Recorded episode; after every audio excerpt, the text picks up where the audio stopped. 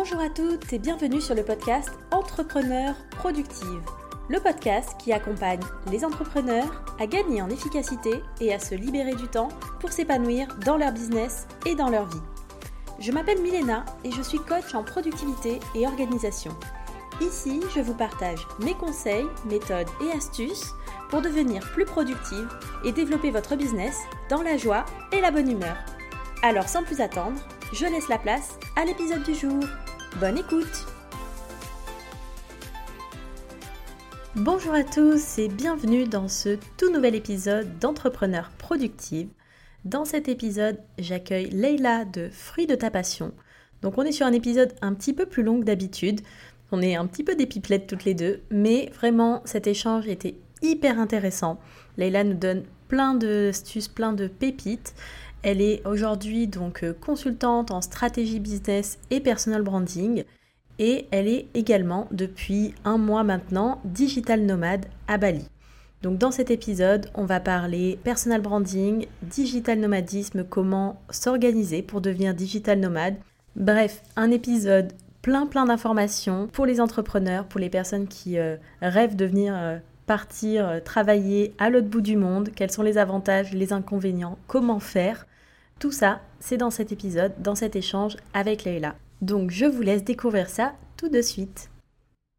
Hello Leïla et bienvenue sur le podcast Entrepreneur Productive. Comment est-ce que tu vas? Hello. Ça va super, merci beaucoup pour l'invitation. Ben, merci beaucoup à toi d'avoir pris le temps, surtout avec le décalage horaire, euh, la distance, puisque tu n'es clairement pas à côté euh, en France. Bah, du coup, est-ce que tu peux un petit peu euh, te présenter, nous dire qu'est-ce que tu fais, où est-ce que tu es, qu'on sache un petit peu qui tu es? Oui, bien sûr. Bah, moi, c'est Leïla. Je suis, euh, du coup, je travaille en tant que fruit de ta passion.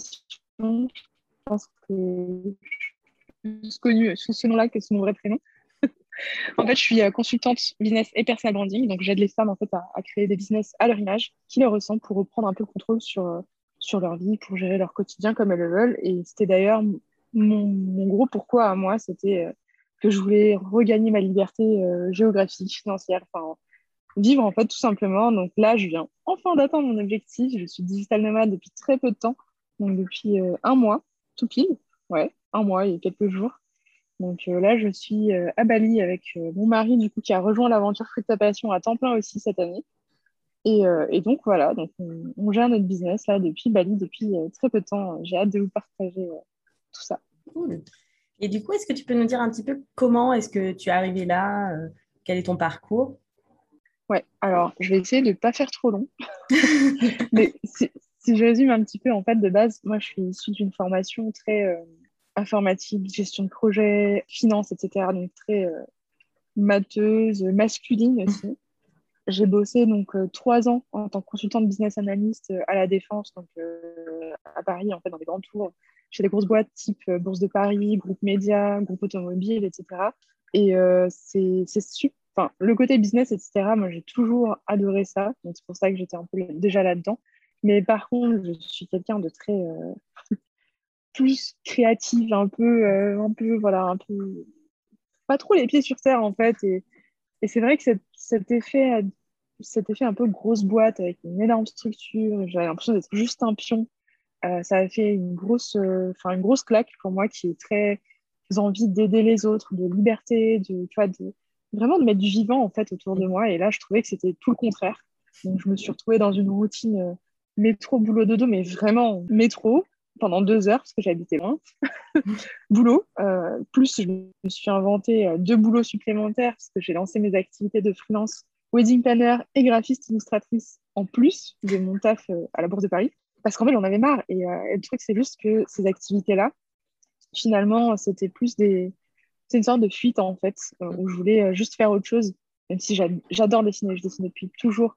Mais c'est pas forcément l'activité pro qui me convenait. j'adore organiser des trucs, donc j'ai été wedding planner parce que j'ai organisé mon propre mariage et c'était super. Mais en fait, j'ai détesté ça parce que j'avais plus le rôle de l'esclave des mariés que chef d'orchestre que j'imaginais. Donc, vraiment, on se fait une idée, en fait, de trouver l'idée de business parfaite, etc. Là, euh, c'est vrai qu'on dit, ah oui, euh, lance ton business en un an, ça peut faire des miracles. En réalité, avant ça, il y a une histoire. Avant ça, ça dure euh, des années. Moi, mon histoire, en réalité, elle a commencé depuis le début de mes études où j'étais déjà pas trop alignée avec ce que je faisais, intéressée à moitié, mais tu vois, avec la tête dans les étoiles, qui réfléchit déjà à autre chose, alors que je me suis même pas encore débarrassée de, des études, on va dire. Et en réalité, c'est ça, c'est que ça prend beaucoup de temps. Donc, euh, si tu veux, je suis, je suis là aujourd'hui. Fruit de ta passion, ça fait que un an et demi officiellement que c'est lancé. Mais en réalité, ben, j'avais déjà, pendant mon salariat, en fait, avant que je fasse mon gros burn-out, ma dépression totale, ça m'a complètement bloqué, même physiquement, en fait c'est là où j'ai dit stop. Enfin, c'est mon corps qui a dit stop, hein, parce que moi, j'étais prête à continuer dans mon, dans mon déni. Euh, c'est terrible, hein, mais, mais on s'en peut-être. Enfin, parfois, on s'en rend pas compte. Heureusement que le corps envoie des signaux euh, qu'on peut pas ignorer. Si tu veux, un matin, je... enfin, plusieurs matins, je me suis retrouvée avec des crampes d'estomac de malade où je. J'allais limite en rampant pour me préparer pour aller au boulot, j'en pouvais plus. Et au boulot, ça se voyait pas. Je faisais un travail mmh. super, j'étais souriante. Euh, enfin, les gens étaient contents, en fait, c'est transparent, quoi. Sauf qu'à l'intérieur, moi, j'étais en train de mourir à, tel point que au bout d'un moment, j'étais absente euh, tous les 3-4 jours, un jour.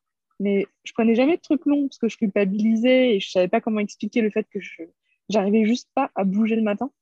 Et puis un jour, en fait, ça allait trop loin, ça m'a complètement paralysé euh, le, dos, donc complètement. Et euh, je pouvais plus bouger, je pouvais même pas prendre mon téléphone. C'était genre, c'était d'un ridicule, ça m'a fait rire en fait. Je me, suis, je me suis mise à rire et à pleurer en même temps en me disant, mais c'est ridicule quoi d'en arriver là, de dire que tu, finis paralysé parce que tu vas au taf. Tout le monde s'en fout en fait, que tu sois heureuse ou malheureuse au taf. Ils font juste leur taf, donc euh, ça changera rien à leur vie que, que j'arrête cette douleur. Ça vaut pas le coup. Du coup, j'ai juste décidé de tout plaquer. Et puis même mes boulots de wedding planner, de graphiste illustratrice, petit à petit, hein, j'ai fini les prestations tranquillement, mais j'ai arrêté d'en prendre, etc. J'ai arrêté de communiquer. J'avais déjà tout ce qu'il fallait, entre guillemets, côté euh, business de par ma formation et puis mon côté pro, mes expériences pro. Et puis j'avais une expérience entrepreneuriale quand même assez, euh, enfin un début d'expérience entrepreneuriale, entrepreneuriale, assez solide, pardon, puisque j'avais déjà deux activités en parallèle, etc. Donc le fruit de ta passion, c'est venu un peu comme une évidence, surtout avec le côté personal branding, parce qu'en fait, le point commun entre ce que je créais, c'était la création d'univers, que ce soit dans les mariages ou dans l'illustration. Mm. Euh, à chaque fois, c'était créer un univers qui veut transparaître quelque chose, un message, une cause en fait qui est bien plus grande que juste un événement ou juste un logo, tu vois. Mm. Et à chaque fois, ce qui revenait, c'était je devais reposer les questions business à chaque fois. Hein. Je m'en rendais pas compte parce que moi, j'avais la fibre business et je voulais la fibre créa avec ces, ces, jobs-là. Et finalement, je me retrouvais à chaque fois à refaire tous les fondamentaux business avec eux. Et, euh, et je me suis rendu compte en fait que c'est ce que j'aimais le plus, c'était refaire sortir de, euh, tu vois, de, de leur imaginaire, si tu veux, de leur vrai pourquoi, leur business, qu'est-ce que c'est, leur personal branding, qu'est-ce que c'est? Mais j'ai su que très, très tard hein, que ça avait un nom, que c'était personal branding. Moi, j'appelais ça juste du business jusqu'à il y a, je sais pas, un, an, tu vois, au bout de six mois, mhm. euh, huit mois, j'ai commencé à me dire, ah, en fait, c'est un nom, c'est personal branding, c'est du branding, ok, c'est bon, ça va mieux. Euh, mais en réalité, ouais, c'est qu'à chaque fois, tu refais le même travail. Et, euh, puis, je me suis rendu compte que j'étais bah, bonne à ça, parce que ça cumulait mes, mon côté créa et mon côté business. Et du coup, me voilà. c'est vrai que ton personal branding est quand même euh, juste dingue. Enfin, moi, j'adore. Hein. Clairement, tout ce que tu as créé autour du concept de tropical, fruit de ta passion. Enfin, c'est bravo. Merci. Merci beaucoup. Bah, en fait, en réalité, c'est. Je dirais pas que c'est naturel, mais une fois que tu as le message, tu as le cœur de mm. message. Communiquer autour, ça devient un jeu, en fait. Tu vois, faire des mm-hmm. jeux de mots, des jeux de couleurs, des jeux d'ambiance, des jeux d'univers, des jeux de. À partir du moment où c'est cohérent et que ça aligne avec ton message, de base, tu peux t'amuser à, créer des univers à l'infini. Et moi, j'adore ça. Donc, c'est vrai que je m'éclate euh, sur toute ta passion, je m'éclate avec mes offres, je m'éclate avec mes coachés. donc, euh, ouais. Mais je recommande à tout le monde, en fait, de, de mettre ça en priorité, pas parce que. Euh, Enfin, pas parce que je veux vendre mes offres à tout prix en mode euh, allez-y, faites du personal branding, travaillez chez moi. Non, c'est pas ça. C'est vraiment le fait de mettre en avant son personal branding. Ça te permet vraiment de te démarquer totalement de la foule. Parce qu'aujourd'hui, il y a tellement de monde en fait sur le web que c'est très dur de proposer un concept innovant. C'est très dur de surprendre. C'est très dur de se faire remarquer quand on a ben, 50 abonnés. Quand on se lance déjà 50 abonnés, c'est énorme. Ah, mais tu les comptes à un moment, 50, 51, 52, je je veux pas aller loin, quoi. Donc, mettre en avant déjà, dès le départ, son branding, ça permet déjà de casser une barrière de visibilité qui est juste énorme et très dure à passer au départ. Mhm. Ah oui, non, c'est clair que aujourd'hui, on a de la concurrence partout. Sur, si tu n'as pas de concurrence, c'est qu'il n'y a potentiellement pas de marché, donc il faut que tu t'inquiètes. Du coup, et c'est vrai que quand tu débutes, euh, c'est pas facile de, ouais, de sortir du lot euh, avec tout ce qu'il y a, tout le contenu qui existe. Enfin, c'est clair. moi, mon branding, il est assez particulier dans le sens où mon, mon branding, parce qu'il y a personal branding et branding, euh, c'était limite mon tableau de visualisation, en fait. C'était mon vision board. Donc, Là, maintenant, je vis dans mon branding et c'était l'objectif, donc c'est top. Mais euh, tout le monde n'est pas obligé, si tu veux, de, de, mettre en avant forcément sa tête, euh, sa personne euh, en toute transparence, tu vois, sans, sans garder d'intimité, etc. Et c'est de ça dont, dont, tout le monde a peur, en fait, en général. C'est j'ai pas envie de m'exposer sur le web non plus. Et puis, surtout au départ, et si ça foire, il y a mon visage, il y a mes collègues, il y a ma famille. Et je comprends, hein, moi-même, au départ, et pendant très longtemps, j'avais que mon petit avatar Mm. Euh, qui, qui, représentait Fruit de ta passion, qui est encore mon logo d'ailleurs aujourd'hui, parce que euh, finalement, il fait partie de l'identité de mon business et ça, ça choque personne en fait. Mm. Tant que tu mets de l'humain derrière, ça choque personne de voir un, petit avatar ou quelque chose. Bon, c'est vrai que je cherche quand même toujours à retranscrire quelque chose d'humain. Un logo euh, très froid, ça va, ça va être plus compliqué à, créer une connexion émotionnelle avec une audience, mais on peut très bien s'en sortir sans montrer sa tête. Hein. Il y a plein d'exemples. Il y a plein, plein d'exemples sur le web qui réussissent comme ça. Oui, bah, j'en connais oui, des entrepreneurs qui ne montrent pas du tout leur tête et qui s'en sortent très très bien. Mais effectivement, derrière, euh, il y a la voix, il y a enfin, les contenus, il y a plein de choses qui, euh, qui transparaissent des émotions. Quoi. Exactement. Et en fait, je trouve que c'est hyper, c'est encore plus poétique comme ça. je suis philosophe dans ma tête. Euh, parce que, tu vois, tu, tu, déconstruis un peu la personne qui n'est pas juste physique, tu mm. vois. C'est pas juste un physique, c'est pas juste un visage. C'est tellement d'autres choses. Et c'est tellement plus facile de travailler son personal branding sans se montrer, parce que du coup, tu travailles les bonnes choses. Tu travailles le message, tu travailles la voix, tu travailles le contenu, tu travailles la qualité de ce que tu vas partager au lieu de te focus sur ta tête. Parce qu'il y en a qui pensent que montrer sa tête, c'est du personal branding. Non, c'est pas parce que tu montes ta tête partout, que tu es en live toutes les trois secondes, que c'est un personal branding bien travaillé. C'est juste ta tête. Oui. c'est totalement différent. Donc, euh, l'illusion peut être vite faite. Euh, et, finalement, c'est plus simple de créer des bonnes bases de business et un bon personal branding sans montrer sa tête qu'avec sa tête. Donc, euh, why not? Ça se fait d'autant plus quand tu es doué en illustration et que tu peux faire des petits, des petits bonhommes. Oui, c'est vrai que c'est un plus. Enfin, moi, je m'amuse. Du coup, je n'ai pas trop apprécié l'effet prestataire en freelance en tant qu'illustratrice graphiste j'ai eu des projets très cool, mais j'ai pas trop aimé le faire pour les gens. Je préfère le mm. faire pour m'amuser. Tu vois, il y a des choses qui sont, euh, contrairement à ce qu'on pense dans Fruit de ta passion, il y a des passions qui ne sont pas vouées à devenir des business. Il y a des passions qui sont mm. juste là pour être des passions et être vécues pleinement, pour s'amuser et se faire du bien. Clairement, euh, le web marketing, c'est pas une passion innée. C'est pas ça non plus. C'est juste créer quelque chose qui te passionne en fait. C'est plus ça. Mon, mon message, c'est euh, euh, de créer un business qui te passionne et te permettre de vivre avec passion tous les jours. Tu vois, de... Mm. Là, aujourd'hui, je suis complètement alignée et avec mon branding pour le coup, et avec mon message, et avec moi-même, parce que je peux vivre avec passion tous les jours. Je suis pas juste là ces derniers mois enfermée euh, chez moi en région parisienne, c'était pas trop ça parce que euh, même si j'aime mon business, j'aime mes clientes, etc., je vivais pas avec passion tous les jours. je me levais pour bosser, un business que j'affectionne beaucoup et heureusement, sinon j'aurais pas pu continuer dans ces conditions. Mais derrière, je ne vivais pas. Et c'est n'est mhm. pas le but pour moi. Tu on travaille pas juste pour travailler et rester planté là. On travaille pour euh, un lifestyle qu'on a rêvé. On travaille pour, pour pouvoir impacter sur des causes qui nous sont chères. On travaille pour euh, changer des choses autour de nous. Et là, je m'éloigne complètement du sujet. être digital nomade parce qu'on parle d'un truc qui me passionne. Mais euh, tu vois, c'est intéressant en fait. Non, non, mais en même temps, c'est hyper intéressant. Et euh, tu vois, même euh, le fait, comme tu dis, que euh, un business, bah, ça, c'est quelque chose qui se construit. Enfin, tu vois, avec le temps, tu as OK le concept de j'ai créé à l'instant T et au bout de six mois, un an, deux ans, je suis capable d'en vivre sans souci, etc. Mais en fait, derrière, tu as des expériences passées, tu as. Tu as toutes les années accumulées derrière qui font que tu es arrivé à ce moment-là et que ça a marché à ce moment-là. Et souvent, bon, en plus, euh, sur le web, on a quand même beaucoup, beaucoup euh, de messages de euh, deviens millionnaire en trois temps. Trois mois. voilà. En hein. trois mois, c'est bien. Trois mois, c'est bien. C'est un bon timing, trois mois. ouais, c'est réaliste, hein, je trouve. Bah ouais. en partant de zéro, en investissant en investissant ton argent, beaucoup d'argent pour euh, mon coaching qui te rendra très très riche. Oui, oui, bien sûr. Voilà, bien sûr. Hein. Et c'est vrai que c'est compliqué, je trouve, parce qu'il y a tellement de personnes qui, en fait, du coup, euh, bah, d'un côté, bon, tu as des gens qui tombent un peu dans ce panneau-là, puis du coup, tu as aussi des gens qui se disent Ah, bah oui, mais moi, ça fait trois mois, ça fait six mois, et, et ça marche toujours pas, donc c'est que j'ai un problème, quoi. On se compare, on n'a pas les mêmes timelines. C'est ça. Clairement je pense que c'est important de rappeler ce genre de message le plus possible. c'est pour ça que je n'hésite pas à, dévier du sujet pour le rappeler. Et du coup, en termes d'organisation, toi aujourd'hui, comment est-ce que tu t'organises dans ton business euh, Qu'est-ce que tu utilises comme outil Comment est-ce que tu fonctionnes un petit peu euh? Alors, moi, je suis une psychopathe de l'organisation, faut savoir. c'est pour ça que je me suis lancée wedding planner à un moment. Je sais, euh, c'est pour ça que j'aime bien ton contenu aussi. Bah, en fait, en réalité, j'ai finalement opté pour une organisation plutôt flexible et simple, hein. pas, pas, si carré que ça. Mais pour moi, en fait, si c'est pas planifié, ça n'existe pas.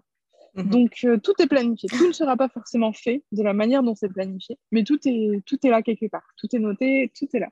Donc, moi, en fait, comment je m'organise J'aime bien euh, utiliser des focus days. Donc, en fait, euh, par exemple, lundi, c'est peut-être créer de contenu, mardi, client, mercredi, admin et formation, jeudi recliant, vendredi rien. Parce que j'aime bien avoir un jour où je fais rien. Mais c'est tout, bête, hein, mais encore une fois, on a toujours besoin d'une routine, même si on fuit la routine à cause de ce que, ça nous a un peu fait, on va dire, dans, des jobs qui ne nous plaisent pas. Mais une routine, ça te permet d'être discipliné sans trop forcer, en fait. Donc, le fait d'avoir ces petits, ces petits focus day, moi, ça m'aide à rester à rester sereine, quitte à switcher les, jours. Hein. Par exemple, si lundi, finalement, je suis, j'ai la flemme, je vois que je suis bonne à rien, bah, finalement, mon jour joker, qui est normalement le vendredi, c'est le lundi. Parce que moi, le vendredi, je travaille pas. Parce que j'ai décidé ainsi. Ou le lundi, ça dépend si j'ai des clients ou pas. Enfin, si j'ai des coachings ou pas euh, programmés. Mais voilà, en fait, c'est les focus day qui me, qui me drive, on va dire. Et puis, euh, je fais beaucoup de batching. Euh, le batching, pour rappeler pour ceux qui ne savent pas, je pense que tu l'as déjà expliqué sur ta chaîne vu ton aspect. Mais en gros, c'est regrouper des tâches euh, similaires pour les faire en même temps et, gagner du temps. Donc, par exemple, tout à l'heure, j'ai enregistré trois épisodes de podcast que j'avais déjà écrits euh, avant tout d'un coup, etc. Donc, pour moi, ça, euh, ça me sauve la vie et mon énergie, parce que je suis, je pense, comme beaucoup, une personne qui suis lancée dans l'entrepreneuriat parce que je suis introvertie, que j'ai besoin d'avoir mon propre rythme, etc. Donc là, ça, ça me permet vraiment de suivre mon énergie. Si je vois que je suis plus dans un flow de j'ai envie d'écrire, ben, je vais écrire euh, le maximum d'épisodes que, que, je peux. Et si je suis dans un flow où j'ai la parlotte, parce que ça m'arrive aussi d'être en mode Ah, j'ai envie de raconter toute ma vie, j'ai envie de partager tout ça à mon audience, bah, je vais prendre mes scripts et puis je vais enregistrer, enregistrer, enregistrer. Et puis après, un jour où je suis complètement au fond du trou, où j'ai pas envie de réfléchir, je vais faire mes montages avec un truc en fond et puis mmh. pas de donc ça, ça m'aide beaucoup. c'est les focus day, le batching et euh, le time blocking. Voilà, mm. donc c'est les petits créneaux en fait que j'alloue par exemple à midi par exemple. Moi, c'est mon créneau euh, customer care un peu où je vais euh, checker bah, les réseaux sociaux, je vais checker le Slack où il y a les clientes, etc. Je, je me fais deux, deux, sessions par jour, surtout côté client, en fait, j'en fais plusieurs. Mais voilà, j'essaie d'avoir mes petits créneaux comme ça, mais ça dure que 30 minutes, des petits blocs de temps pour justement pouvoir bien organiser mon business. Ouais. Ah, c'est vrai que le time blocking, ça là-dessus, euh, moi je suis grosse euh, partisane aussi, ouais. J'avais fait euh, tout un épisode d'ailleurs là-dessus, mais c'est vrai que c'est hyper pratique et d'autant plus quand justement tu la lis, comme tu dis, avec des routines, enfin des, en gros avec des blocs de temps qui sont vraiment récurrents où tu te dis bah, tous les jours à telle heure je fais ça ou tous les mardis de telle heure à telle heure je fais ça. C'est vrai que bah, ça permet de structurer ta journée. Tu sais aussi le temps que ça te prend parce que tu as l'habitude de le faire. Donc, du coup, tu prévois pas le euh, bon, bah, je vais mettre une demi-heure alors qu'en fait, tu en as pour deux heures et demie. tu le fais au début, puis au bout d'un moment, tu apprends. c'est ça. et c'est clair que ouais, ça, ça, permet quand même de gagner, euh, de gagner énormément de temps. Quoi. et de gagner de la sérénité surtout. Oui, c'est ça. Donc, euh, moi, c'est comme ça que je fonctionne. Et après, je me repose beaucoup sur des outils. Je ne vais pas te mentir, je, bah, du coup, peut-être à cause de mon côté un peu info, malgré moi, euh, je, je, fouille tous les outils. Donc, je suis accro à Zapier, ClickUp, enfin tout ce qui peut être automatisable est automatisé chez moi. Est automatisé. Voilà. ce qui me permet de euh, ne rien faire les jours où j'ai envie de rien faire, en fait, tout simplement. Mm. C'est du temps que tu, tu, ne perds pas à faire des trucs à la main. Euh. Enfin, c'est clairement pas pour ça que j'ai signé, c'est pas pour faire ce job-là, en fait. Créer des automatisations qui prennent du temps, c'est pas grave. C'est un mm. temps que j'investis, en fait, que je réallouerai à autre chose plus tard, comme par exemple faire du surf le vendredi. Ah, c'est mieux, c'est mieux hein, que de checker ah, les bah trucs hein. euh, à la main. que de rentrer toutes tes factures ou toute ta compta. ouais, non, ça c'est. Voilà. Il y a des outils pour ça, servons, servons-nous-en. c'est ça, c'est clair. Et euh, bah, du coup, en parlant de surf, du coup, on va switcher sur le, la partie digital nomade. Donc, euh, tu nous disais que tu es arrivé là, donc à Bali depuis un peu plus d'un mois. Pourquoi être devenu digital nomade? Est-ce que c'est quelque chose que tu as toujours voulu faire? Comment ça s'est passé, cette réflexion? Alors, j'ai toujours voulu voyager, découvrir le monde, découvrir des cultures différentes, des gens différents, en fait. Vivre des aventures. Enfin, moi, j'étais une grosse rêveuse quand j'étais petite. Je me suis pris une grosse claque en, me retrouvant à la défense euh, dans un bureau. Mais, euh, mais j'ai toujours eu cette envie-là. Et c'est vrai que j'ai pas eu beaucoup l'opportunité quand j'étais étudiante non plus. Donc, euh, ouais, c'est resté une grosse frustration, en fait, de me dire que, quoi, la vie, c'est ça. J'ai trois, quatre semaines par an dont deux bloqués à Noël parce qu'ils l'ont décidé ainsi alors que je ne fais pas Noël, tu vois. Euh, j'ai trois semaines en gros à louer pour euh, voyager, mais en fait, c'est pas suffisant. Pas possible. Il faut que je me crée un, job où je puisse voyager. Et après, j'ai commencé à suivre des personnes qui ont créé en fait un style de vie euh, qui, leur permettait ça. Donc, c'était plus des influenceurs voyage au départ. Je, ne connaissais pas trop la notion non plus de digital nomade. Et puis après, c'est venu après, hein, à force de, de, fouiller, de regarder que c'était possible, etc. Je me suis dit, mais en fait, si je dématérialise tout, je peux bosser depuis n'importe où, en fait. Et cette réflexion, elle m'est venue très, très naturellement, en fait. Pendant mes études, je comprenais même pas encore ce que, pourquoi, pourquoi j'attendrais, tu vois. Et j'ai mis beaucoup trop de temps entre l'idée de style de vie et euh, oser le tenter, tu vois. Même pas y arriver, oser le tenter. Parce que ça paraît quand même irréaliste quand tu vis dans une société où c'est pas du tout la norme, où on te mm. dit, bah non, euh, le télétravail, ça n'existe que si euh, tu es sais pas, as quatre enfants et euh, tu es moins payé. Voilà. Et tu peux poser le lundi et bosser de chez toi. Super. Non, tu vois, c'est pas de ça dont je veux, moi. C'est juste être libre, en fait. Tant que tu fais le job et que tu le fais bien, tu pas obligé d'être derrière ton bureau toute la journée à faire semblant de bosser. Et après, rentrer le soir, il te reste deux heures, tu regardes un film, tu manges, c'est fini. Euh, franchement, euh, c'est hyper déprimant. Donc, en fait, quand j'ai commencé à travailler dans l'entreprise, euh, dans le monde de l'entreprise, ça, ça m'a heurté de plein fouet. Quoi. C'est revu, en fait. Mm. Tu vois, c'était une petite frustration, une envie, un rêve qui paraissait un peu loin, tu vois. Je me disais, bon, bah, au moins, j'irai en vacances parce que maintenant, j'ai un salaire décent, je peux y aller. Mais en fait, c'est pas suffisant. C'est pas des vacances dont je veux. C'est vivre, tu vois. C'est pas un week-end dont j'ai besoin. C'est vivre toute la semaine. C'est pas attendre 18 heures pour m'amuser. 18 heures, je suis gentille. Hein. C'était plutôt 19-20 heures. Hein. Et après, le temps d'arriver, puisque j'avais deux heures de transport, je te laisse faire le calcul. Mais tu vois, il restait pas beaucoup de temps. Et c'est ça qui me rendait dingue, c'est que tu te dis, mais en fait, il existe sur Terre des gens qui arrivent à le faire. Donc, hors de question que, étant frustrée à ce point de ne pas l'être, je n'essaie même pas. Donc, euh, c'est de là d'où c'est venu. Et c'est vrai que j'ai toujours été très attachée à l'Indonésie. Je sais, alors, je sais vraiment pas pourquoi, par contre, parce que j'étais je sais pas, je sais pas d'où ça vient. J'ai toujours été très attirée par la culture asiatique de base, mais Indonésie en particulier. Du coup, je suis venue en vacances deux fois ici, avant, avant d'être digital nomade. Euh, deux fois, trois semaines avec mon mari. Euh, on a juste validé le fait qu'il fallait absolument qu'on vienne ici. Euh, et du coup, nous voilà. Donc, on connaît un petit peu quelques lieux, quelques personnes. Et, et, franchement, ça fait du bien de se dire que c'est possible et que, en fait, c'est pas. c'est à nous de choisir, en fait. Mm. C'est à nous de décider. Si c'est un objectif, en fait, il euh, faut essayer. Au pire, ça marche pas, tu auras, essayé et tu sauras mm. si c'est possible ou pas pour toi. Donc, euh, ouais, là, on est là depuis un mois à Bali. C'est euh, une situation un peu particulière parce que ben, on est en pleine crise de Covid, hein, surtout à Bali. Donc là, ça fait exactement un mois qu'à Bali, c'est vraiment la crise. En Indonésie, surtout. Bali, c'est l'île la plus safe, donc on reste là pour l'instant. Donc, ouais, c'est assez spécial quand même parce que vu qu'on était déjà venu là, par exemple, en vacances à, à Ubud, c'était très animé, très vivant, très euh, festif, en fait, là, mm. c'était hyper euh, triste, triste. Tout est fermé, euh, tout le monde met des masques, il y a un couvre-feu à 18h à un moment, non, pardon, 19h, ça ressemble un petit peu nuit à 18h, mm. donc il y a un couvre-feu, tout est fermé. il y a des personnes qui... je ne sais pas comment expliquer ça sans heurter... En fait, j'avais jamais vu de mendiants en Indonésie. C'est-à-dire même sur les îles un peu mm. plus, un peu plus pauvres que Bali, qui est très riche et très touristique j'avais jamais vu de mendiant en fait. Tout le monde bosse ou a, ou a de la famille, etc. Et ils, sont, ils arrivent à gérer ça de manière euh, extraordinaire.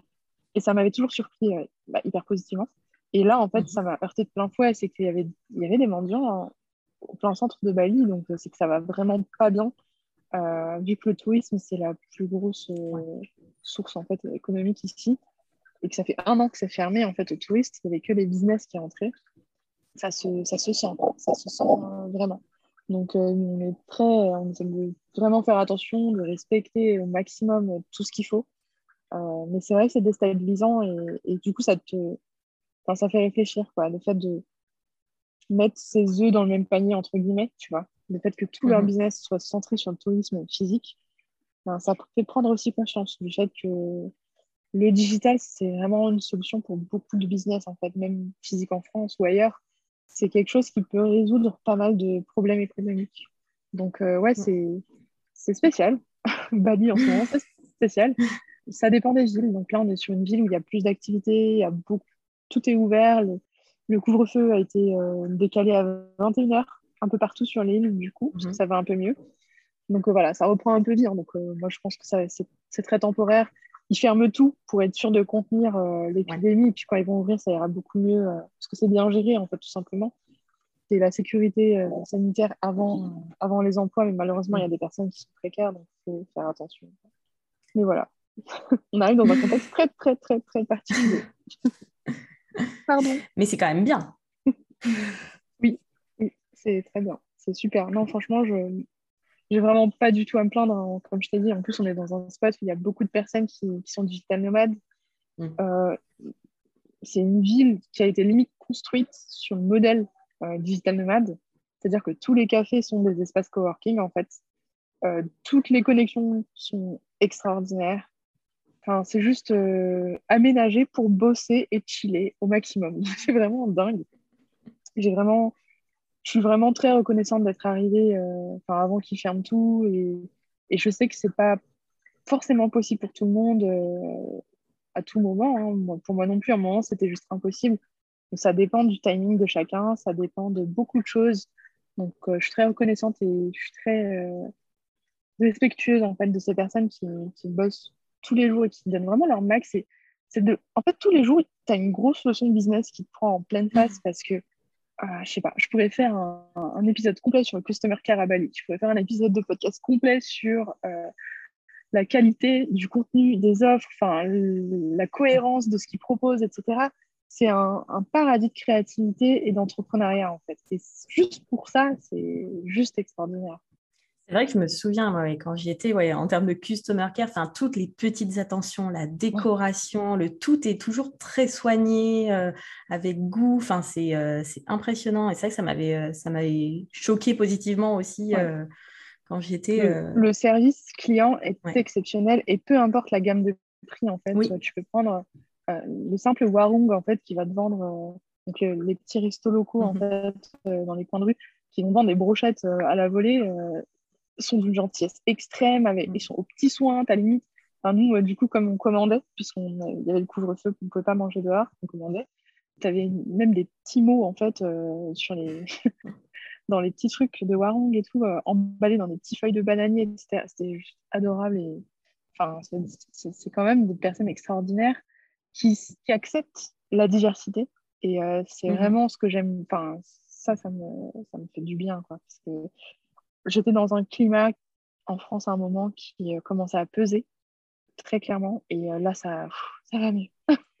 ça va mieux parce que tu as, une tolérance maximale pour la diversité de cultures, de modes de vie, de religions, de façon de s'habiller. Enfin, les gens font ce qu'ils veulent en fait et ça dérange personne parce que personne n'est là pour déranger l'autre. Chacun est là juste pour mm. être euh, soi et bosser. C'est ça qui est cool aussi, c'est que comme il n'y a pas de touristes, toutes les personnes qui sont là sont des entrepreneurs. Et du coup, mm. c'est vrai que tu as aussi des rencontres hyper intéressantes qui se font, tu as des réseaux qui se créent. Enfin, je connais pas encore beaucoup, beaucoup de monde encore. Mais euh, déjà, le peu de personnes que j'ai déjà rencontrées, c'est juste hyper enrichissant.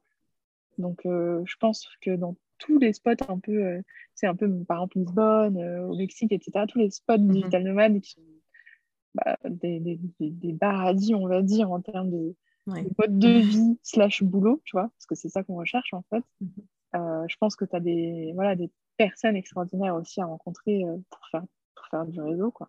Je suis très nulle à ça, hein, mais dans ce contexte-là, c'est hyper simple parce que tu parles juste avec des personnes qui sont dans la même dimension que toi et, mm. et ça fait du bien. des personnes qui comprennent ce que tu fais, ce que tu vis. ouais, c'est ça. Bah, surtout que ouais, en France, c'est pas forcément évident. Puis quand on se lance euh, notamment sur le web, je trouve que tu as rarement dans ton entourage en fait des gens qui font ça, donc les gens ne comprennent pas, tu as du mal à expliquer le pourquoi, euh, pourquoi tu vas faire ça bah, en plus de ton boulot si tu te lances à côté de ton boulot salarié ou alors quand tu quittes ton boulot. Mais donc, du coup, tu vas faire quoi en fait euh, Alors, attends, tu vas vendre des formations en ligne, mais il y a des gens qui achètent ça? Euh, Ouais. ah ouais, il y en a pas mal. c'est vrai que c'est pas toujours évident, de, je trouve, de se faire un réseau, euh, bah, d'autant plus en physique, quoi, parce que les gens autour de toi, ils connaissent pas, c'est pas encore démocratisé, et enfin. Ouais, c'est ça. C'est clair que c'est une facilité euh, quand tu es dans un réseau, enfin dans un spot où il n'y a que des entrepreneurs. Mm. Ça change tout en fait. Ça change vraiment. Tu te sens plus comme l'extraterrestre euh, paumé, tu vois, qui est finalement plus trop sûr de ce qu'il fait parce qu'on a tellement mis en cause ce que tu racontes que toi-même tu finis par douter. Non, là, ça finit par être des. Enfin, tu as plein d'idées euh, qui, qui te mm. viennent, des, des, envies de partenariat dans tous les sens parce que c'est juste. Enfin, les gens sont extraordinaires et ça fait du bien de se dire ça. Parce qu'à un moment dans ma vie salariée, je me disais le contraire. Je me disais, les gens sont trop ordinaires. Ils sont...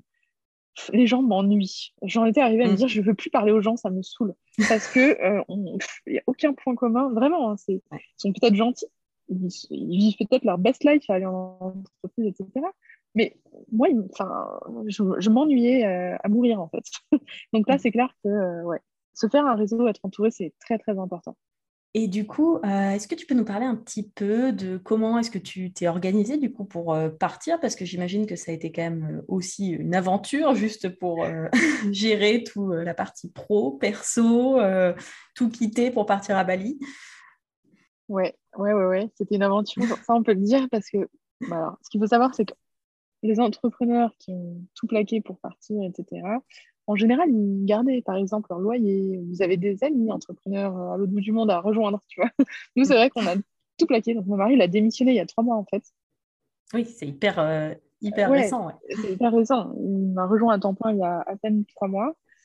Donc, il a, vraiment plaqué son, son, taf pour venir euh, là, pour ce projet-là de cet été, de tout plaquer. Donc, notre appart, nos familles, euh, nos modes de vie, nos habitudes. Enfin, on n'a jamais fait ça. Comme je te disais, j'ai eu très peu d'opportunités de voyager, lui aussi. Et c'était. Euh, enfin, c'est genre, on passe de rien à tout, de tout à rien. Je ne sais plus dans quel sens je le dire. Mais du coup, ouais, il a fallu s'organiser, préparer ça en amont, parce qu'il y a des demandes, par exemple, il y a beaucoup d'administratifs à faire pour, euh, pour partir déjà, et puis pour arriver, pour être accepté dans un nouveau pays. Donc, il euh, faut faire une demande de visa particulière. Donc, c'est visa business pour euh, les entrepreneurs. Micro-entrepreneurs ou sociétés, en fait, ça, marche aussi. En tout cas, pour Bali. Hein. Là, je parle pour Bali parce que je n'ai pas encore fait d'autres pays. Mais euh, pour le coup, ouais, donc, en passant par une agence, c'est très, très bien géré. Très sincèrement, l'administratif indonésienne m'a agréablement surprise. Les problématiques, les grosses problématiques que j'ai eues, c'était plus avec la France qu'avec les autorités indonésiennes, et, et, ça à chaque étape. Donc, euh, ah pour le coup, la demande a été hyper fluide. Dès qu'il manquait quelque chose, on était notifié, mais dans, les, dans, dans l'heure, en fait, malgré le décalage horaire, c'était hyper, euh, hyper bien géré, du début à la fin. Et puis, quand on arrive devant les autorités, il n'y a pas de papier bizarre où on dit ah, mais il manque ça, etc. Non, tout le monde est au courant de ce que c'est. Il y a bien tout ce qu'on nous a dit. Il n'y a pas de surprise. Et ça, c'était agréable, très agréable. Après, côté France, c'était un peu plus compliqué. Bon, après, euh, évidemment, il y a eu tout, tout l'aspect pro côté client à gérer, euh, se dire est-ce qu'on fait un lancement ou pas? Finalement, oui. est-ce que euh, on prend des clients cet été ou pas? Finalement, oui, un peu, à moitié. Est-ce que euh, du coup on a tout, tout coupé, donc tous les abonnements, tous les outils qui ne servaient à rien dans le business, j'ai dû refaire une passe là-dessus pour être sûr de garder que l'essentiel. C'était le moment en fait de faire le tri, parce qu'on switchait mmh. de carte bleue, on switchait de, de pays, etc. Pour le côté perso aussi, il fallait résilier tous les abonnements, mais du coup, il fallait avoir, euh, tu sais, faire un rétro-planning, en fait, comme, comme on wedding planning, pour bah, pas résilier, par exemple, l'abonnement Internet avant de lâcher la part, de cas où il bah, faut quand même bosser, tu vois. donc, ouais, tu avais plein, plein de petites choses comme ça à gérer. Donc, les banques, les assurances, assurance voyage, résilier le loyer. Donc, il fallait pouvoir bouger en fait euh, au bon moment, vendre la voiture. On a décidé de vendre la voiture aussi. Euh, ouais, on a vraiment tout plaqué. donc en fait, pour, pour ça, en réalité, on a décidé en janvier, donc non, fin décembre, pardon, que mon mari du coup quittait son taf pour me rejoindre. 1er janvier, enfin 2 janvier du coup, ou 3, je sais plus. Il appelle son boss pour démissionner pour que dans trois mois, il puisse être libre. Donc, dès janvier, en fait, on a déjà commencé à s'organiser pour partir fin juin, début juillet donc, euh, ça prend quand même. Enfin, faut s'y prendre quand même un peu en avance pour être sûr de prendre le temps de le faire tranquillement. En réalité, moi, vu que j'étais déjà à mon compte euh, à 100%, j'aurais pu me prendre trois mois à l'avance ou même euh, le mois d'avant pour le mois d'après. Mais vu que c'est un gros départ, on lâche vraiment notre appart, notre voiture, nos familles, etc.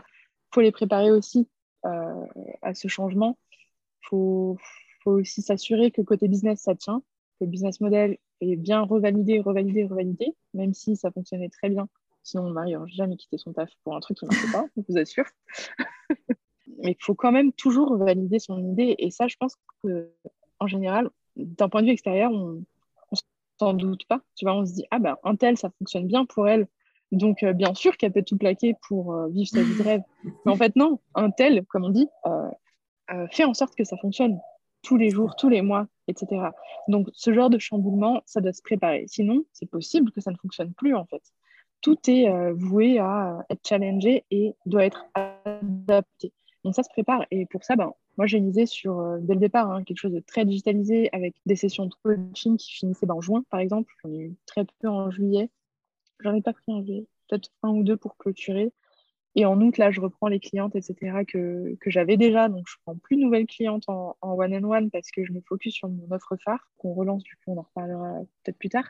Mais en fait, en gros, c'est de. On ne peut pas juste tout plaquer et garder le même, le même système s'il n'était pas déjà prêt pour partir. C'est-à-dire, si on a mhm. des prestations euh, clients où on doit être dispo de 8h du matin à 18h le soir, alors que ici, j'ai 6 heures d'écart avec vous. C'est-à-dire que pour moi, là, il est 17h. Chez toi, il est 11 heures. Donc, tu vois, que si tu as des missions clients, que Enfin, faut prévenir ces gens, faut, faut les prévenir un minimum, préparer, voir si euh, c'est possible de, tu vois, par exemple, décaler certaines horaires pour que ça convienne à tout le monde. Peut-être que tu peux perdre des clients qui seraient pas dispo pour être flexibles, tu vois. Si par exemple, je sais pas si j'avais des coachés qui, qui sont salariés, qui sont dispo que entre 20h euh, et minuit, qui chez moi du coup fait euh, tard, très tard, la nuit. voilà, dormir, tout ça, euh, ça m'embêterait, tu vois. Donc, soit je me débrouille, et en général, c'est ce que je fais, je, préfère moi me débrouiller, mais bon. Euh, soit je me débrouille pour être disponible, soit, ben, du coup, c'est pas possible, tu vois. Et du coup, il faut s'assurer que toutes tes prestations soient possibles. Moi, heureusement, j'ai des clientes qui sont très cool et, on s'arrange toujours. Mais, euh, mais c'est vrai que selon les business, il y a plein de choses à, à, prendre en considération avant de tout plaquer pour partir comme ça administratif, famille, perso, et aussi se rendre compte aussi soit de ce qu'on fait, parce que c'est pas anodin comme changement, se rendre compte de ce que ça implique, parce qu'il y a des personnes qui peuvent se dire ok je peux le faire, et finalement qui se rendent pas compte que tu vas te retrouver seul à l'autre bout du monde en fait pendant, enfin seul ou accompagné si tu as la chance d'être accompagné ou pas, enfin bref peu importe, mais euh, sans tous tes repères. Et, euh, et, ça, c'est quelque chose dont tu te rends compte après, quand tu arrives sur place. Et là, on arrive aujourd'hui où euh, ça fait un mois. Pour l'instant, le max de temps à l'étranger que j'ai fait, c'était trois semaines. Ça fait un mois et demi avec la quarantaine, je pense. Quarantaine de huit jours, je tiens à préciser.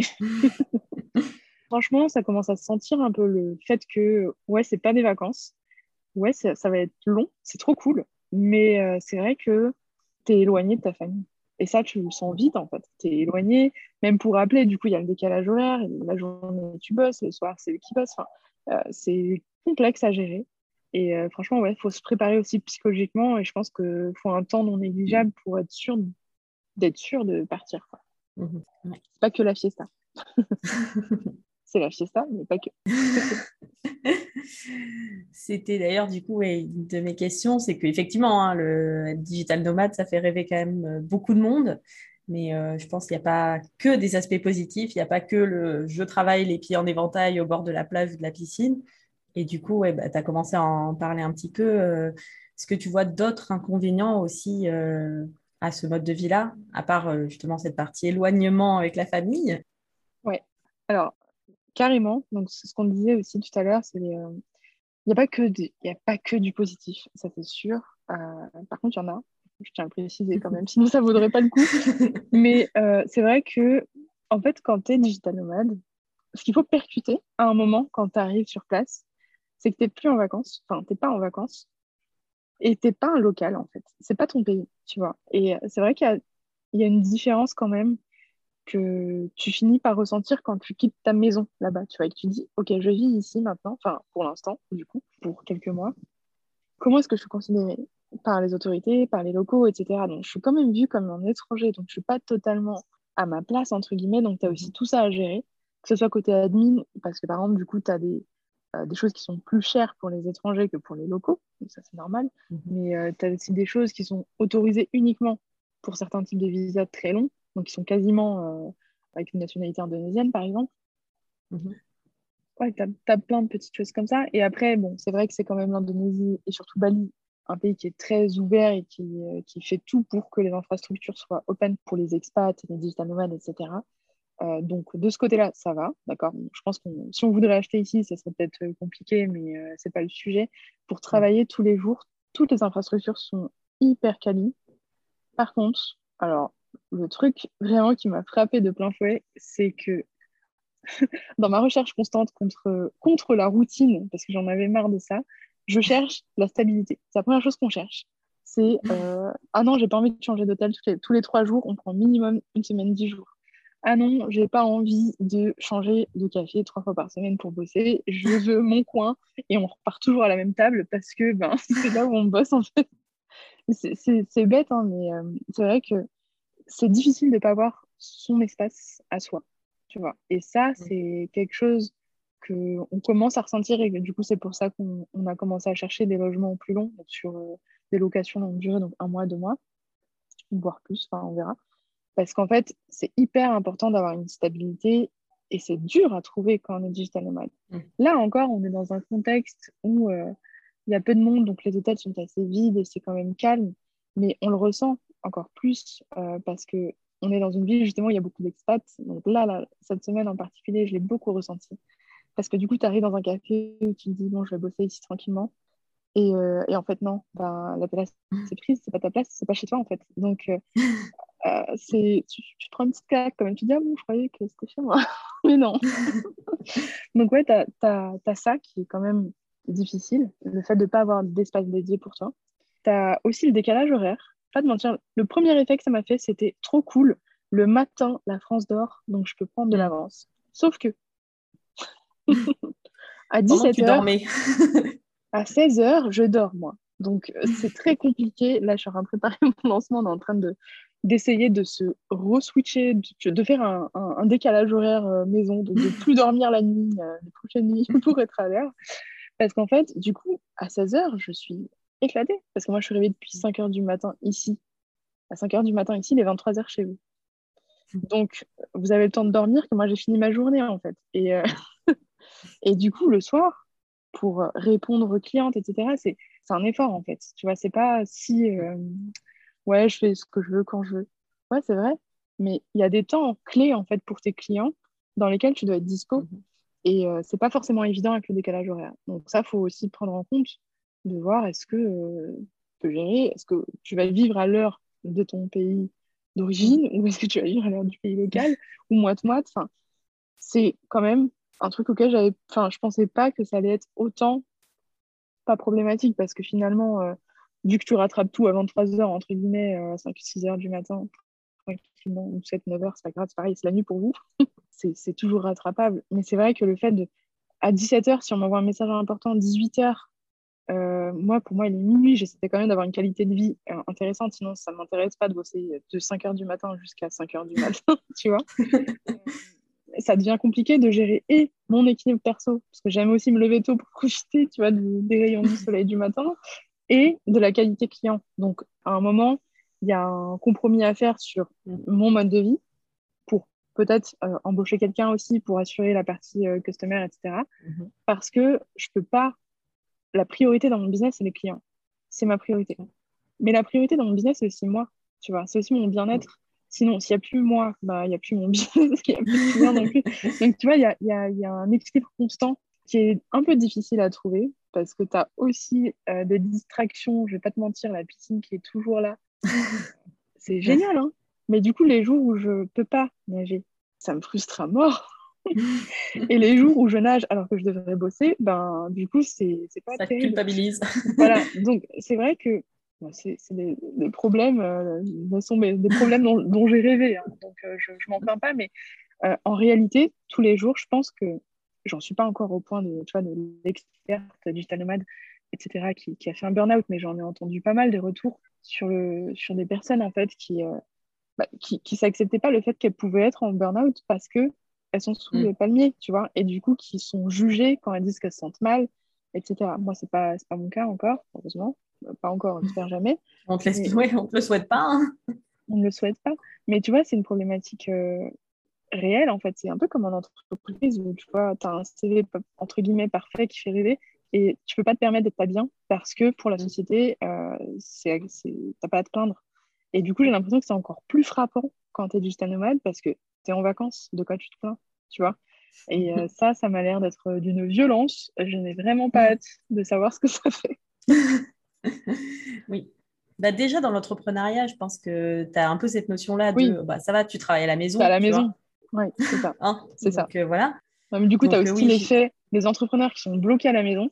Si jamais je viens demain et je leur dis euh, sous les palmiers, j'en ai marre, je suis sous l'eau, je, vais m'en prendre plein la tronche. je pense qu'il y a, ouais, il y a toujours cet effet en fait de socialement qui est acceptable dans, dans, mm. dans, ton groupe entre guillemets de, de communauté. Donc euh, c'est, il y a des difficultés, on va pas se mentir. Après, si ça valait pas le coup vraiment, euh, on serait pas là, parce que clairement les avantages sont là. Euh, donc, il faut juste pouvoir s'adapter, être conscient et pas juste dire euh, je vais partir en vacances pendant six mois. Ce mm. C'est pas vrai, c'est pas des vacances. Il faut bosser, s'adapter, être réactif, s'organiser, parfois faire l'impasse sur euh, des choses que tu as envie de faire. Par exemple, le jour, j'ai annulé une session de, de kickboxing qui était prévue parce que euh, je devais faire un taf client, parce que pour le décalage horaire, c'était pas possible de le faire plus tard. Bah, tant pis, en fait, c'est la vie qu'on a décidé de mener, en fait, mm. c'est ça. Mais le, le tout, c'est d'avoir le choix et d'être conscient, en fait, que oui, tu vas bosser, oui. Oui, c'est clair, tu vas bosser. Là, avec le lancement qui approche, on bosse encore plus. Je bosse euh, beaucoup plus que ce que je ne faisais avant mon départ, parce que j'étais focus départ. Euh, ça me fait grave du bien, parce que ça m'avait trop manqué. Mais voilà, oui, c'est du boulot, c'est pas des vacances, c'est clair. C'est important d'en avoir conscience. ouais, bah en réalité, nous, on est en train de programmer nos vacances pour après le lancement, parce que justement, le fait de ne pas avoir de vraies coupures vacances et d'être dans mm. un milieu vacances en bossant, c'est hyper agréable. Mais c'est vrai que je pense qu'à un moment, il va falloir qu'on apprenne à faire des vraies coupures pour éviter justement. Euh, bah, c'est comme bosser depuis le canapé toute la journée devant Netflix. Hein. C'est euh, le premier piège dans lequel on tombe quand on sort à notre compte. C'est de te dire, euh, OK, ben, je peux faire ce que je veux de la journée et finalement, à la fin, tu n'as ni bossé, ni reposé et ça sert à rien. de toute façon, le multitâche, c'est mal. oui, c'est ça. On ne peut pas bosser devant Netflix. Non. Soit c'est que tu, tu, regardes un truc qui est vraiment, vraiment nul. Donc, du coup, tu ne le regardes pas. Soit tu bosses pas vraiment. en fait, en général, le seul truc que je peux faire, moi, devant Netflix, c'est regarder un truc que je connais par cœur, type Friends, et faire un truc où j'ai pas besoin de trop réfléchir, genre euh, euh, programmer des posts, ou enfin des trucs qui sont déjà préfaits, euh, que tu vois un peu le genre. Quoi. Ouais, les tâches où tu peux poser ton cerveau. C'est ça. Et du coup, bah, si tu devais recommencer, est-ce qu'il y a des choses là, aujourd'hui, par rapport à ton départ en digital nomade, que tu ferais différemment? Par rapport à mon départ, que je ferais différemment Ouais. Je pense que je me suis quand même bien préparée. Ça faisait tellement longtemps que j'en rêvais en fait. C'était tellement l'objectif euh, ultime que j'ai quand même plutôt bien préparé tout ça. Mais euh, je pense en réalité que je préparais peut-être un peu mieux le côté euh, c'est contenu, business, etc j'avais pas beaucoup pris d'avance en fait. Je m'étais dit, euh, je veux vivre le digital nomadisme à fond, je vais créer en voyageant. Mais vraiment, j'avais envie de le faire, donc j'ai créé en quarantaine. J'ai enregistré un épisode de podcast euh, euh, dans une chambre chez ma mère. j'ai enregistré un épisode de podcast en quarantaine. Enfin, j'avais envie de le faire, mais en même temps, je pense qu'en réalité, j'aurais dû vivre ce moment comme une transition, arriver, me prendre une semaine au moins de, de break total, hors des réseaux mm. sociaux, hors de tout. Parce qu'en fait, c'est une vraie transition et c'est dur en fait de, de, cumuler les deux. Je pense que j'aurais été plus reposée si j'avais fait ça différemment. Si j'avais soit coupé et donc rien produit, mm. et c'est pas grave, en fait, c'est pas la fin du monde, soit pris de l'avance pour vraiment faire cette transition euh, sereinement, parce que vraiment c'était stressant hein, de, c'est d'arriver euh, à l'aéroport. Nous, on a raté l'avion la première fois d'ailleurs. On a raté l'avion parce qu'il manquait un truc en France. Hein. Et puis après, on, l'a eu. Mais à chaque étape en fait, du voyage, avec les escales, etc., tu es en panique, qu'il manque un papier, qu'on te renvoie chez toi, mais tu n'as plus de chez toi. Enfin, c'est très stressant de dire j'ai toute ma vie sur. Enfin, en sac, on, est parti en sac à dos, donc j'ai toute ma vie dans mon sac à dos. J'ai plus de maison. Euh, j'ai dit au revoir à tout le monde. J'ai dit à ma communauté que j'allais tout déchirer, que j'étais, euh, j'allais vivre à Bali. Si jamais je me retrouve sous un pont euh, la semaine prochaine, je vais mal le vivre. Donc, tu vois, tu as tout ce stress qui, euh, qui te, ouais, qui te prend de l'énergie. Je pense que j'aurais mieux vécu si j'avais créé en avance ou coupé complètement. Donc, je recommande vraiment de vivre la transition tranquillement, sans se mettre de pression, sans forcément euh, partager à 100% les coulisses. Bon, ça va, ça, j'ai partagé que le départ. Après, j'ai un peu coupé. Mais ouais, de vivre le truc sans trop de stress supplémentaire. Donc, ce que j'ai bien fait, par contre, c'est de ne pas avoir pris de call client si, j'en ai pris deux. j'en ai pas pris beaucoup, d'accord? J'avais envie de le prendre, cela, donc je les ai pris. Mais mais quand tu vois, aimes trop ton travail, c'est difficile. Mais de pas trop caler de call, justement, pour euh, pas sentir que euh, ah, je dois faire ça, je dois faire ça, alors que tu vis une transition qui est juste mm. euh, énorme, quoi. Et du coup, bah, quels seraient les conseils que tu donnerais à quelqu'un qui veut devenir digital nomade, qui ne sait pas trop par où commencer? Qu'est-ce que tu lui dirais? Digitalise tout. Alors, digital nomade ou pas, la première chose à faire, c'est digitaliser au maximum ses offres et automatiser au maximum ce qu'il y a derrière, que ce soit l'onboarding, l'offboarding, euh, le suivi, etc. C'est vraiment important parce que je pense qu'aujourd'hui, ma transition, moi, ici, s'est faite assez simplement en réalité parce que tout était déjà digitalisé, automatisé. Enfin, j'avais déjà mes, mes clientes, j'avais déjà mes revenus du mois, entre guillemets. Réalité, juillet était le plus gros mois de l'année alors que j'ai fait zéro lancement et zéro vente euh, dans le sens, euh, j'ai rien promu directement. Mm. Parce que tout était déjà en place. Donc, je pense vraiment que pour être serein, il faut avoir soit être sûr d'avoir euh, un salaire qui tombe, entre guillemets, des paiements récurrents tu vois, qui arrivent sur la suite, mm-hmm. soit avoir des économies de côté, soit rien du tout, avoir absolument des offres digitalisées. C'est primordial en fait, parce que sinon, c'est pas possible si on n'a que des prestations déjà en one-on-one, qui est déjà quand même quelque chose de digitalisé, parce que tu peux le faire depuis chez toi, depuis n'importe mhm. où, mais si tu n'as que du one-on-one, tu vois, du coaching en one-to-one, des, prestations peut-être tu vois, de graphisme, par exemple, je m'imagine graphiste, je pèterai un câble à cause des horaires, par exemple. Parce que les retours clients, en général, c'était le soir. Mm. Euh, c'était genre à 10 à 18 heures, on commençait à te demander des allers-retours pour corriger des choses. Mais en réalité, c'est pas, c'est, pas compatible du coup. Si tout ton environnement de base n'est pas déjà pré-mâché pour être digitalisé, ça va être difficile. Donc la première chose à faire, c'est digitaliser, miser sur des produits digitaux à vendre, miser sur euh, des choses que tu peux multiplier. Moi, je fais beaucoup de coaching de groupe, par exemple. C'est hyper sympa déjà comme ambiance. Et c'est aussi bah, gagnant-gagnant pour tout le monde, hein, parce que tu peux donner beaucoup de valeur à un groupe de personnes qui va payer un prix beaucoup moins fort que mes coachings, par exemple, individuels. Et pour moi, c'est multiplié par le nombre de personnes. Donc, c'est hyper intéressant pour tout le monde.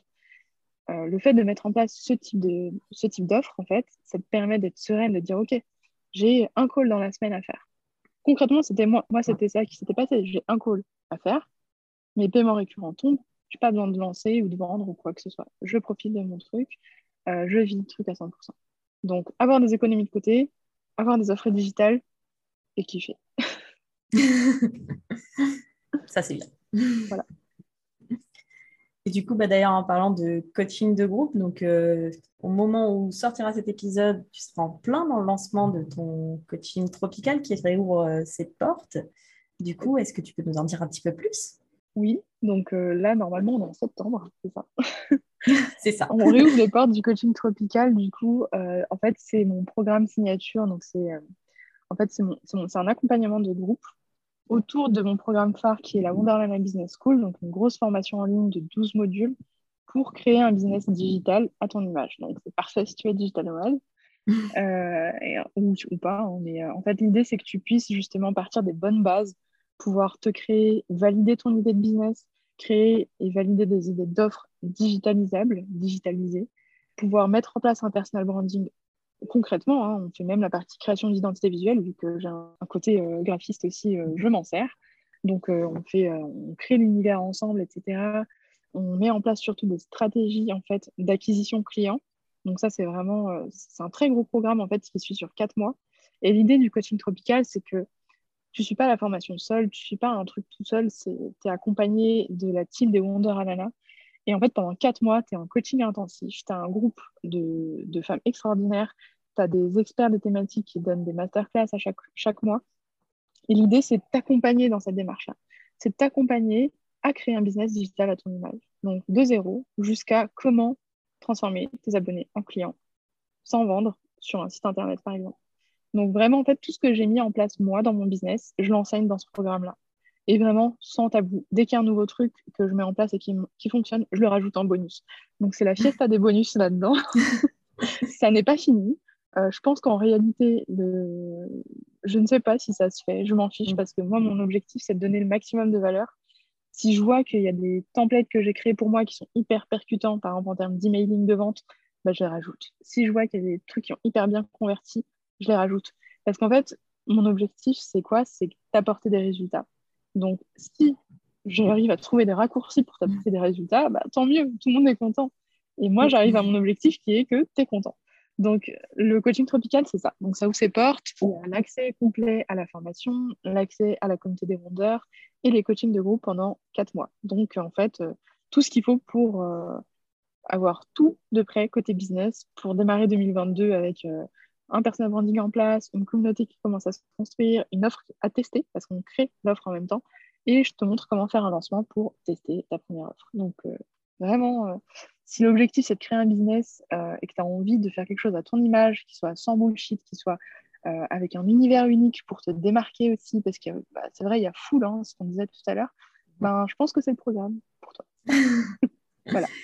Ça a l'air assez sympa comme programme, effectivement. Merci. Où est-ce qu'on peut te retrouver? Enfin, je mettrai les liens dans, les liens dans la description de l'épisode, mais euh, si on veut te contacter, si on a des questions sur euh, le coaching, sur le digital nomadisme. Sur Instagram directement. je te filerai aussi les, le lien vers la page d'inscription et euh, mon email si besoin pour des questions, enfin, si des personnes ont envie de partager hein, leur profil, par exemple, pour être sûr que mhm. c'est fait pour eux. Mais sinon, sur Instagram directement, euh, Free ta passion, tout simplement. Je réponds à tous les messages, pas de souci. C'est plus simple. Moi, je préfère la simplicité. bon, de toute façon, je mettrai tous les liens. Et pour clôturer cet épisode, est-ce que tu veux bien nous partager le meilleur conseil en termes de productivité que tu aies reçu? Un conseil, une technique, une astuce, quelque chose que euh, tous les entrepreneurs devraient appliquer, d'après toi? Oui, carrément. Bah, déjà, les... ce que je mets en place pour mon business, ça marche bien, donc je le recommande en général. Mais le meilleur conseil que j'ai reçu, enfin, que j'ai reçu, que j'ai lu, du coup, parce que c'était un livre, qui s'appelle The One Thing, que je recommande à 100%. Euh, je sais pas, tu as sûrement dû déjà en parler. Je l'ai lu. Et en fait, euh, c'est résumé en un mot déjà, hein, mais de ne planifier qu'une seule chose par jour, ou par semaine, ou par mois, etc. Parce qu'en fait, le fait de se fixer une seule mission, ça va te permettre de donner à 100% pour cette tâche, être productif. Et si jamais il n'y a rien de plus à faire, en fait, euh, pas besoin de faire semblant de bosser, en fait, c'est fini. Va faire ta vie, c'est mieux, ce sera plus efficace pour le lendemain. Donc moi, ce que je fais en général, c'est que j'applique ça, enfin, du coup, je modélise un petit peu, parce que si je faisais qu'un seul truc par jour, je ne serais pas beaucoup. Mais euh, du coup, je me fixe une grosse mission en fait à faire absolument. Enfin, une grosse mission. La tâche la plus importante de la journée, c'est quoi?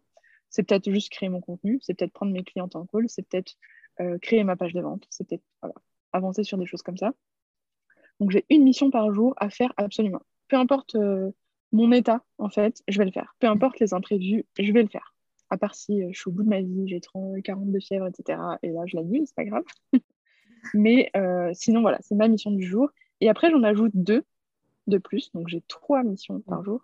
Mais les deux de plus, c'est plus des à côté. C'est si j'ai fini ma mission du jour, bah, je peux faire ça. J'ai fini ça, je peux faire ça. Mais c'est du bonus. Et en fait, la différence avec comment je fonctionnais avant, euh, et comme je pense naturellement on fonctionne de base avec des to-do, euh, c'est que tu as une to-do et en fait, tu vois que ce que tu n'as pas encore fait.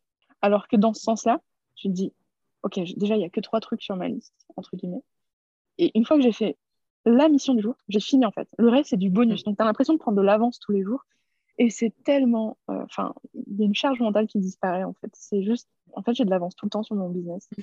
Et le fait d'être dans cet état-là, ça te permet de te reposer vraiment quand tu te poses. Ça te permet d'être créatif. Tu sais que tu te poses à la fin de la journée, enfin, tu papotes avec euh, tes potes, euh, ta famille, etc. Et tu peux juste chiller au lieu d'être dans le oh, j'ai rien fait aujourd'hui. Oh, aujourd'hui, j'aurais dû faire ça, ça, ça. Oh là là, demain, il faut que je fasse ça, ça, ça. Et ça sert à rien d'être dans cette boucle en fait, parce que tu vas pas être plus productif demain, parce que demain, tu vas essayer de rattraper ce que tu n'as pas fait avant-hier. Donc, tu ne seras jamais à l'heure. Et ça, c'est une boucle infernale euh, dont j'ai réussi à sortir grâce à ce livre en fait, euh, que j'ai découvert très tôt et je suis très contente pour ça. Et qui m'a sûrement euh, sauvé la vie du coup. parce qu'en fait, ce qui est important, c'est d'être productif ce que j'ai pas aimé dans le salariat, c'est qu'on faisait semblant de travailler pour être là, pour faire du présentiel. Ça, ça m'a tué à petit feu et je pense qu'on est beaucoup. Le, bullshitage constant, les réunions qui servent à rien, le, fait de devoir être là de 9h, enfin 9h, 8h, 8h30 à 19h en général, hein, dans les, mhm. jobs entre guillemets, euh, entre guillemets prestigieux, parce que ça n'a de prestigieux que le nom. Clairement, c'est pas ça qu'on recherche. Nous, on veut vivre, donc on va faire les tâches les plus intéressantes qui vont être productives pour nous et notre business. Et clairement, il y en a une en fait par jour, voire trois si tu es hyper efficace. Et après, c'est bon, c'est fini. pour moi, c'est fini. Donc, ouais, c'est le meilleur conseil que je peux donner, c'est de fixer une tâche à faire absolument, plus deux missions, euh, deux à côté, euh, tranquille, euh, si tu as, l'espace-temps, la foi, etc. Excellente astuce. je suis partisane aussi des priorités. Travaille moi avec ouais, trois priorités par jour maximum. Et effectivement, enfin trois maximum. Quoi. C'est pas obligé d'en avoir trois. Quoi. Hein. C'est trois maximum. Ça dépend ce que c'est. Euh, si la première, c'est un gros truc, bah, tu t'arrêtes là. Et puis quand tu as fini, tu es content, tu as gagné ta journée. C'est ça, exactement. Après, il y a des jours, je ne vais pas te mentir, ça m'arrive souvent le dimanche d'ailleurs, je ne me demande pas pourquoi il y a des jours où j'ai juste trop envie de bosser. Et du coup, bah, finalement, je fais euh, pas trois, je fais pas quatre, je fais six, sept tâches que je n'étais pas censée faire euh, le dimanche, parce que je prévois rien le dimanche, évidemment. Mais finalement, enfin, je... c'est pas grave tant que tu es dans l'énergie, mm. tu vois. Le problème, en général, c'est quand tu forces, tu te forces à essayer d'avancer, alors que tu n'es pas productive, que cette tâche, en fait, elle n'est même pas importante pour ton business, du genre, euh, pas, décaler ton logo sur ton site web pendant 4 heures, ça n'arrive pas parce que on s'en fout en fait. ça n'a aucun, aucun intérêt pour ton, pour ton client idéal et pour ton business. Donc ouais, c'est suivre ton flow. Quoi. Si euh, au bout d'une mission, bah, euh, t'en veux encore, fais encore. Si euh, tu as envie de bosser jusqu'à 4 heures du matin, bon, pas le faire tout le temps, mais en vrai, au départ, moi, je faisais des nuits blanches à bosser parce que j'en avais envie. C'est pas grave, parce que le lendemain, après, je me réveillais à 11 heures. c'est ça, c'est pour ça qu'on a signé, c'est parce qu'on veut. Quoi. Bah Donc, euh, tant mm. qu'on arrive à trouver l'équilibre et qu'on met, qu'on met en avant en fait, ce qui est important pour notre business, je, je pense que c'est beau. bah écoute, mm, merci beaucoup pour euh, toutes ces informations, euh, toutes ces pépites que tu nous as données sur le digital nomadisme, sur l'organisation, sur le business, le branding, tout ça. Merci encore d'avoir accepté de prendre du temps depuis l'autre bout du monde pour, euh, pour échanger avec moi. Merci à toi. Je mettrai tous les liens dans les notes de l'épisode. Et puis, bah, profite bien de, de Bali, de, des palmiers. Et puis, euh, bah, bonne chance pour le lancement. J'ai hâte de voir un petit peu ce que ça va donner. Je crois que tu as prévu plein d'événements en plus euh, autour ah oui, de ça. Va être la... ça va être la fiesta. On a hâte de voir ça, du coup. Merci beaucoup. Bah, merci à toi pour l'invite. C'était super intéressant d'échanger avec toi. Merci beaucoup. Et voilà, j'espère vraiment que cet échange vous a plu. Merci d'avoir écouté l'épisode jusqu'au bout, notamment euh, vu la longueur de l'épisode. J'espère que ça vous a appris plein de choses. Si jamais vous avez des questions par rapport au fait de devenir digital nomade ou par rapport au, coaching tropical qui est en plein lancement actuellement, n'hésitez pas à envoyer un petit message sur Instagram à Leila. Donc fruit de ta passion, le lien est dans les notes de l'épisode. Et puis, bah, si cet épisode vous a plu, n'oubliez pas, vous pouvez laisser une petite note, un commentaire sur Apple Podcast ou bah, venez me voir, envoyez-moi un petit message pour me dire ce que vous en avez pensé. Je vous souhaite une très très belle journée et je vous dis à très bientôt pour un nouvel épisode. Bye bye